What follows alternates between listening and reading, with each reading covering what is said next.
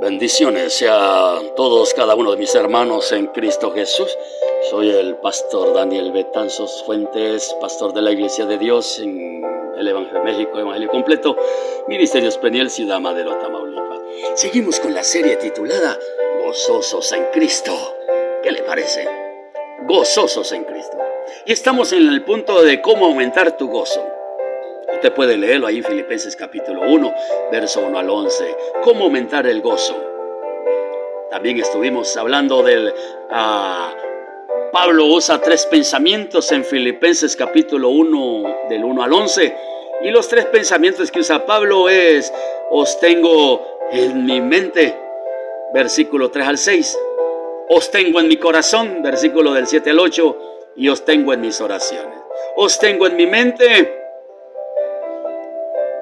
os tengo en mi corazón y os tengo en mis oraciones. Estuvimos compartiendo. Pablo también pide a Dios que ellos puedan tener un carácter cristiano maduro, sincero e irreprensible. Una de las características de la madurez es el amor que desciende. La palabra griega traducida sincero puede tener varios significados. Algunos la traducen probada por la luz solar. El creyente sincero no teme estar frente a la luz. Un hombre le dijo a Carlos Spurling, el gran predicador británico, que él quería escribir su biografía. El señor Spurling replicó, usted puede escribir mi vida en el firmamento, no tengo nada que esconder. Sincero también quiere decir girar rápidamente en un sedazo, lo cual sugiere la idea de zarandear con el fin de quitar el tamo. En ambos casos la verdad es la misma. Pablo ora para que sus amigos tengan la clase de carácter que pueda pasar la prueba. El apóstol pide que ellos lleguen a la madurez en su amor y carácter cristiano, irreprensibles para el día de Cristo. Verso 10. Esto quiere decir que debemos tener vidas que no causen que otros tropiecen, para que ellos estén listos para el tribunal de Cristo cuando Él regrese. Vea usted segunda de Corintios 5.10 y primera de Juan 2.28. Haremos bien en hacernos las siguientes preguntas al ejercitar discernimiento espiritual. Número uno, haré que otros tropiecen. Y número dos, ¿me avergonzaré a la venida de Cristo? Él también ora para que lleguen a la madurez en el servicio cristiano. Él quiere que sean llenos del Espíritu Santo y fructíferos. Verso 11. No está interesado simplemente en las actividades de la iglesia, sino en la clase de fruto espiritual que se produce cuando estamos en comunión con Cristo. Permanecer en mí y yo en vosotros como el pámpano no puede llevar fruto por sí mismo si no permanece en la vid, así tampoco vosotros si no permanecéis en mí. San Juan 15:4. Muchos creyentes tratan de producir resultados con sus propios esfuerzos en lugar de permanecer en Cristo y dejar que Cristo produzca el fruto. ¿Cuál es la clase de fruto que Dios quiere ver en nuestras vidas?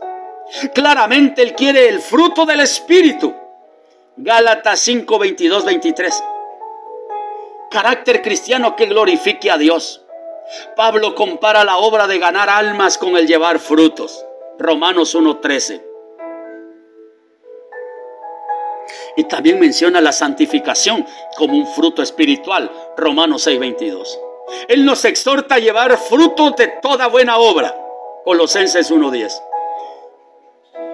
Y el escritor de los Hebreos nos recuerda que nuestra alabanza es el fruto de labios. Hebreos 13:15. El árbol frutal no hace ruido cuando produce su fruto, sino que sencillamente deja que la vida interior trabaje en forma natural y el fruto es el resultado.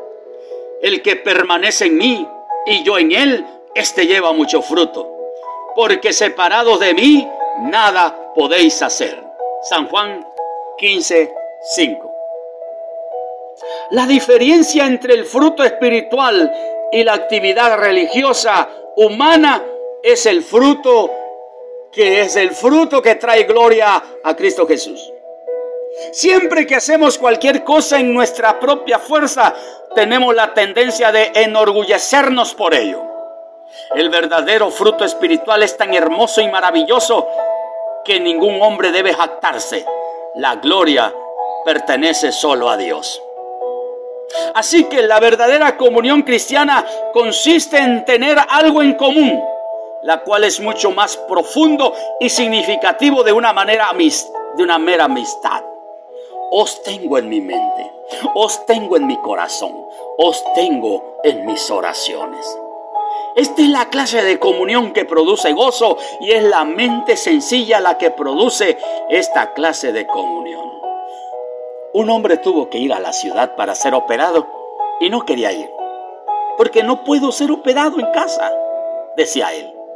Le preguntó el doctor, no conozco a nadie en esa ciudad tan grande e inhospitalaria. Pero cuando él y su esposa llegaron al hospital, un pastor les dio la bienvenida y los invitó a quedarse en su hogar hasta que pudieran encontrar alojamiento en otro lugar. La operación era un caso serio y la espera en el hospital larga y difícil. Mas la comunión con el pastor y su esposa trajo un nuevo gozo al hombre y a su esposa. Aprendieron que las circunstancias no tienen que robarnos el gozo si permitimos que las circunstancias fortalezcan la comunión del Evangelio.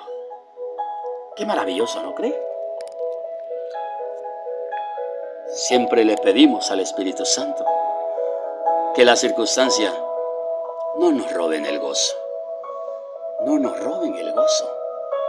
No nos roben el gozo. Ponlo en la práctica.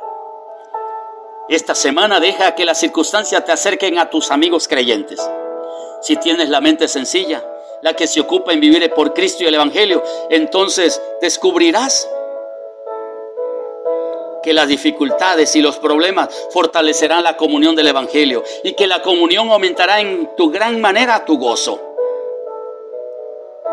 Hermanos queridos, Pablo decía, porque para mí el vivir es Cristo y el morir es ganancia. Seguimos adelante. Espere la siguiente parte de esta serie, Gozosos en Cristo. Que el Señor les bendiga.